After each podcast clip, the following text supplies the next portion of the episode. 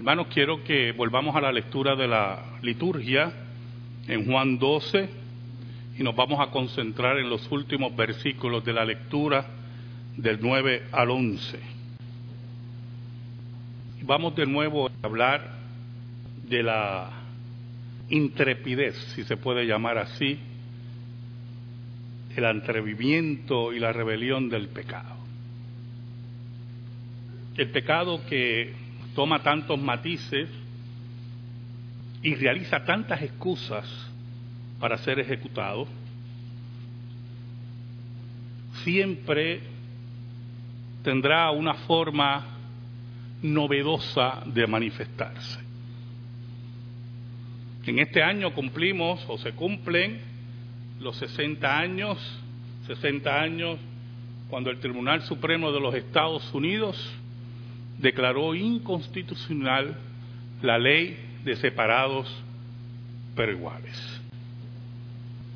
Ese mismo tribunal en el siglo XIX había declarado constitucional que las dos razas, la raza negra y la raza blanca, como ellos se titulan, ¿verdad? Porque como creyentes en la escritura nosotros creemos que hay una sola raza, los otros son pigmentaciones.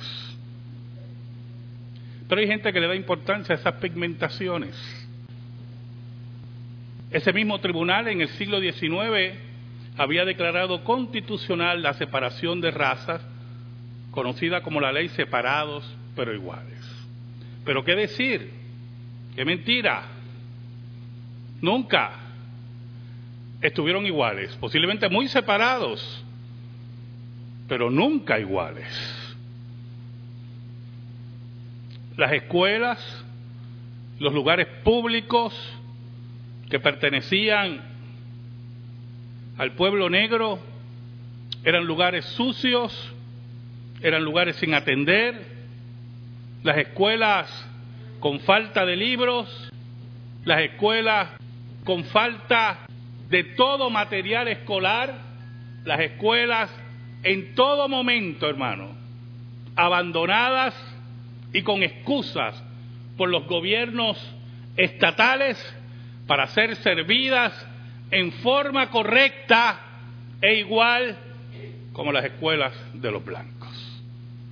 Hablaba con mi señora precisamente de este tema y leíamos cómo hace 60 años un grupo de hombres, principalmente el famoso caso de Brown, contra el Consejo Escolar de Kansas, el cual buscaba la igualdad, la igualdad y que se integraran las escuelas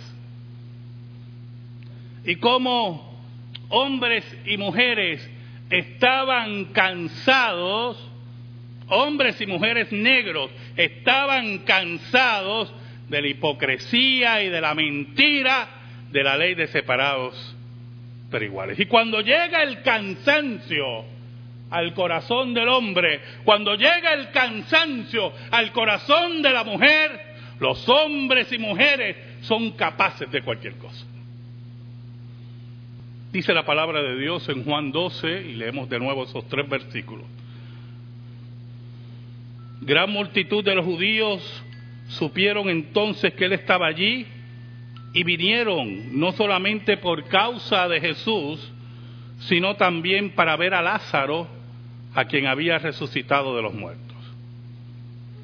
Pero los principales sacerdotes acordaron dar muerte también a Lázaro porque a causa de él muchos de los judíos se apartaban y creían en Jesús. Oramos, hermano. Te damos gracias, Señor, por el gran privilegio de exponer tu palabra. Señor, para mí es un gran honor y privilegio exponer tu palabra y hablar de estos momentos históricos, donde a pesar de la profundidad y la diversidad del pecado, él mismo es derrotado. Perdóname, ¿cuántas veces te he sido infiel? Y tú permaneces fiel. Cóndenos bajo la sombra de la cruz y que tú seas proclamado. Llega el corazón de tu pueblo, de los tuyos, de los que creen solamente en ti. Te lo pido, Señor, en el nombre de Cristo Jesús.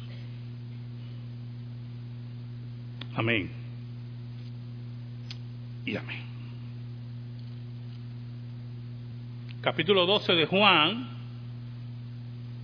comienza interesantemente con una fiesta. Y había una fiesta muy significativa en Betania. Estaban las hermanas de Lázaro y Lázaro comiendo con Jesús. Y yo creo que valía la pena hacer una fiesta, ¿usted no cree? Un hombre que estaba muerto, un hombre que ya su cuerpo estaba deteriorado, descompuesto, Jesús lo trae a la vida y Jesús, estando en Betania, están reunidos para comer y están las hermanas de Lázaro y está Lázaro y están también los enemigos de Jesús. Mi padre decía que no hay felicidad completa. Y me acuerdo que me lo decía cuando me criaba en, su casa, ¿verdad? Cuando él me criaba y mi madre me criaba. Y cuando salí de casa, como debe hacer todo joven, para hacer su vida, entendí lo que mi padre decía, que no hay felicidad completa. Porque cuando estamos en un mundo de pecado, en un mundo de envidia, en un mundo de rencor, cuando estamos en un mundo de pecado, de gente que odia a Dios, los elegidos de Dios nunca tendrán la felicidad completa. Se acerca el día que Dios será nuestra porción. Y dice el salmista que vendremos de Sión, volveremos a Sión y nuestra boca se llenará de risa. En medio de eso, María decide bañar prácticamente los pies de Jesús con un perfume caro.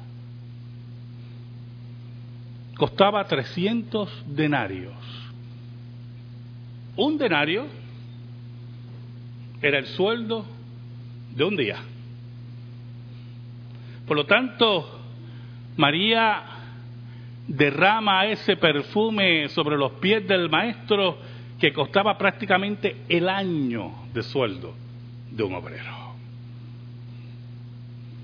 Allí en medio de esa felicidad tremenda, Lázaro comiendo, la vida rebosaba la felicidad, había un hombre pensando que había perdido esos 300 denarios.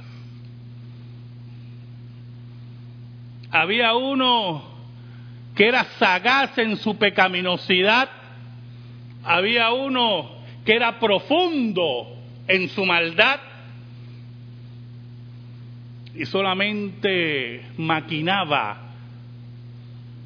que su bolsa de dinero como tesorero al fin del ministerio del maestro iba a estar menos pesada y no podía seguir robando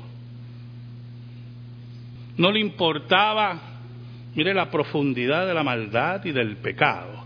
No le importaba que al lado de él había un hombre recién resucitado. No le importaba la naturaleza del maestro, porque aquel que resucita muerto es Dios. ¿Sabe, hermanos? La decisión judicial obligó a los estados a adoptar planes para establecer la integración racial en el sistema público de enseñanza. Algo que debe ser simple, normal, algo que se debe llevar en forma expedita, sin ningún escollo. Era una total crisis, un caos social en la mentalidad y la cultura de los estados del sur en los Estados Unidos. En Arkansas, principalmente en la capital de Arkansas, en Little Rock, o debo decir Arkansas, el Consejo Escolar, a la luz de la decisión judicial, decide integrar la escuela pública superior de ese pueblo. Había 80 estudiantes afroamericanos que expresaron interés en integrar la escuela, la Central High de Little Rock, que era exclusivamente para blancos. De esos 80 estudiantes, se redujo el número a 17 después de las entrevistas. No sé los detalles. Pero nueve decidieron matricularse en la escuela. El primer día de clases, el 4 de septiembre de 1957, Dice los periodistas y la historia que fue un día de pesadilla para esa escuela. Porque el pecado del ser humano no entiende de justicia. El pecado del ser humano no entiende del valor del ser humano creado a la imagen de Dios. El gobernador del estado, mandó 100 efectivos de la Guardia Nacional para evitar que nueve estudiantes negros entraran a la escuela. Nueve jóvenes que su diferencia con los blancos residía en su pigmentación. En medio de toda esa comida,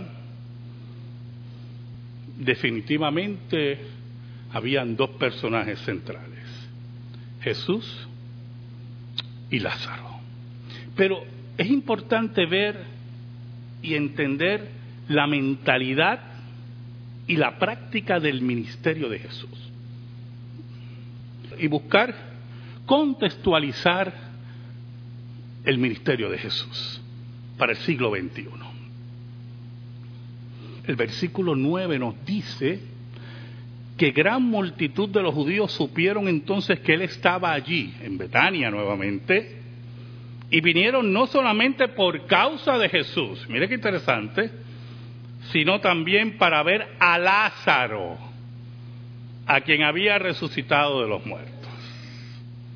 Allí había una multitud buscando la sensación, buscando ver con sus ojos al que estaba muerto. Había una multitud interesada como si aquello fuera un circo para ver a Lázaro. Y nosotros tenemos que entender que el pecado siempre va a buscar ser impresionado. La gente se mueve detrás de las mentiras, detrás del brillo efímero. No busca el contenido que significaba que Jesús, que Jesús era el Dios encarnado. ¿Y qué queremos decir con contextualizar el ministerio de Cristo? ¿Sabe algo, hermano? Este es de las muy pocas veces. Le voy a decir lo primero. Número uno. Número uno. Juan es el único, el único evangelista que menciona la resurrección de Lázaro. Número dos. Esta es de las pocas veces que Lázaro es nuevamente mencionado. Yo quiero que usted imagine qué haría un evangelista moderno con Lázaro. ¿Qué haría, hermano? ¿Qué haría un charlatán en el siglo XXI con Lázaro? Ayer estábamos leyendo una noticia en el programa de radio muy interesante. El cantante venezolano, que mi esposa admira mucho, José Luis Rodríguez, el Puma, canta muy bien, excelente y buenas composiciones. Declaró en una entrevista hace unos días que se encuentra enfermo y está esperando la reencarnación. Ese gran evangélico está esperando la reencarnación. Y no solamente dijo eso en la entrevista, el que lo entrevistaba le dice, pero el Dios cristiano no... ¿Qué Dios usted cree? No, yo creo el Dios de la Biblia que es el Dios de los judíos, que es el Dios de los musulmanes, que es el Dios de los budistas. Y usted dirá, ajá, ¿qué pasó, pastor? Bueno, que hace varios meses atrás era llevado de aquí para allá con Luis Palau en sus campañas. Exhibido como mono de circo. Llevado como atracción artística, buscando impresionar a las masas. Para que vinieran posteriormente en forma falsa, vacía, a esos altares disimulados de cada campaña evangelística para hablar de números de convertidos a la impiedad y a la mentira, que significa darle la espalda a la escritura y a Dios. Y por eso yo necesito que usted compare el ministerio de Jesús, de la predicación robusta, sincera, sin falla del maestro que no necesita el sensacionalismo ni aún de la resurrección de Lázaro para proclamar que Dios tiene el control de todas las cosas. Que solamente en Cristo hay salvación. ¿Sabe? Cuando el gobernador de Arkansas mandó a la Guardia Nacional un grupo de abogados de la Oficina del Movimiento para el Avance de las Personas de Color se movieron al Tribunal Federal para detener la acción racista, bajuna, de ese ciego y enemigo de la paz, que era el gobernador Arkansas. El doctor Martin Luther King tuvo que mandarle un telegrama al presidente de los Estados Unidos Dwight Eisenhower para integrar nueve estudiantes a una escuela pública. Usted puede creer una cosa así. El presidente de los Estados Unidos para integrar a nueve estudiantes en una escuela pública tuvo que quitar todos los mandos de la Guardia Nacional en el Estado y federalizar la Guardia Nacional. Y garantizar a esos jóvenes que el pecado del racismo, que el pecado del abuso, que el pecado de la mentira no los iba a limitar en sus estudios y en su avance en sus vidas.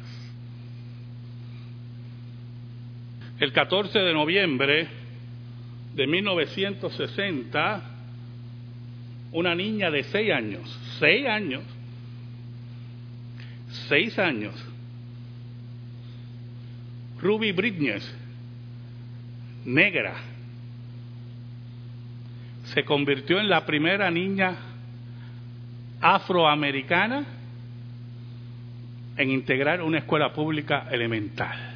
Pero esa niña de seis años, seis años nada más, tuvo que llegar a esa escuela con cuatro alguaciles federales y ser vigilada y protegida. Mire qué terrible es el pecado y cómo embrutece la mente del ser humano que no respeta edades, no respeta juventudes, no respeta canas, no respeta nada, porque el pecado no respeta nada.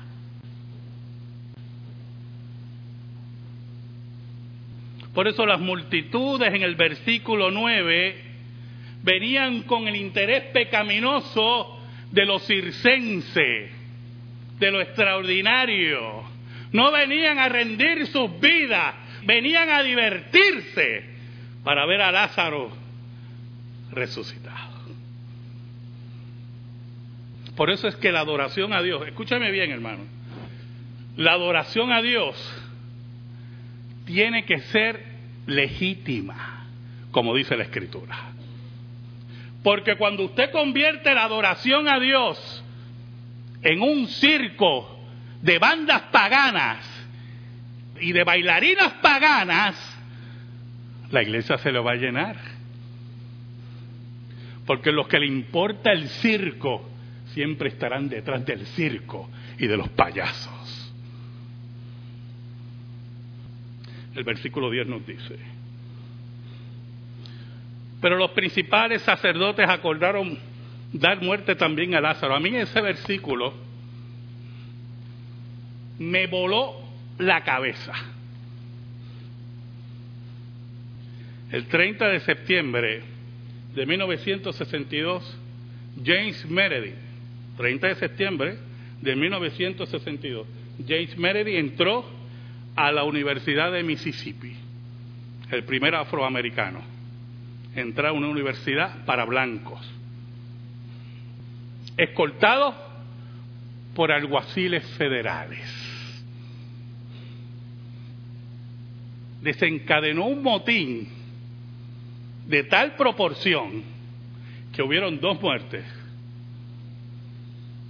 Y tuvieron que ser enviados tres mil soldados para sofocar a un grupo de racistas enfermos entre ellos, escuche bien, muchos evangélicos que no entendían que sus mentes estaban cauterizadas, como dice el apóstol Pablo, rendidos ante el pecado y glorificando su falsedad racista contra la gloria de Dios. ¿Sabe? El versículo 10 me llamó mucho la atención, porque si usted no entiende esto, es mejor que lo entienda hoy. Toda comunidad religiosa falsa, ¿me está escuchando? Toda comunidad religiosa falsa, y lo que están oyendo en la radio también, se maneja como una mafia. ¿Oyó? Y todo lo que atenta contra toda comunidad religiosa falsa aunque ellos vean que es verdad, va a ser tratado en la forma que piensa un mafioso. Todo escollo debe ser eliminado. Y Lázaro significaba la debilidad de la teología judía, la debilidad del judaísmo apóstata, que le había dado la espalda a Cristo, no importando la evidencia contundente que solamente Dios puede dar la vida. Yo puedo seguir dándole relatos de hacer estas comparaciones y contextualizar el ministerio de Jesús. El versículo 11 nos dice cuál era el problema del judaísmo. ¿Sabe? En una ocasión, Cristo estaba en la sinagoga y entró una mujer encorvada. Por muchos años, si no me equivoco, eran 12 años. Tenía una condición que la mantenía encorvada, adolorida, definitivamente. Y cuando Jesús la vio, ¿qué importancia, hermano? Que entendamos que los seres humanos fueron creados a la imagen de Dios.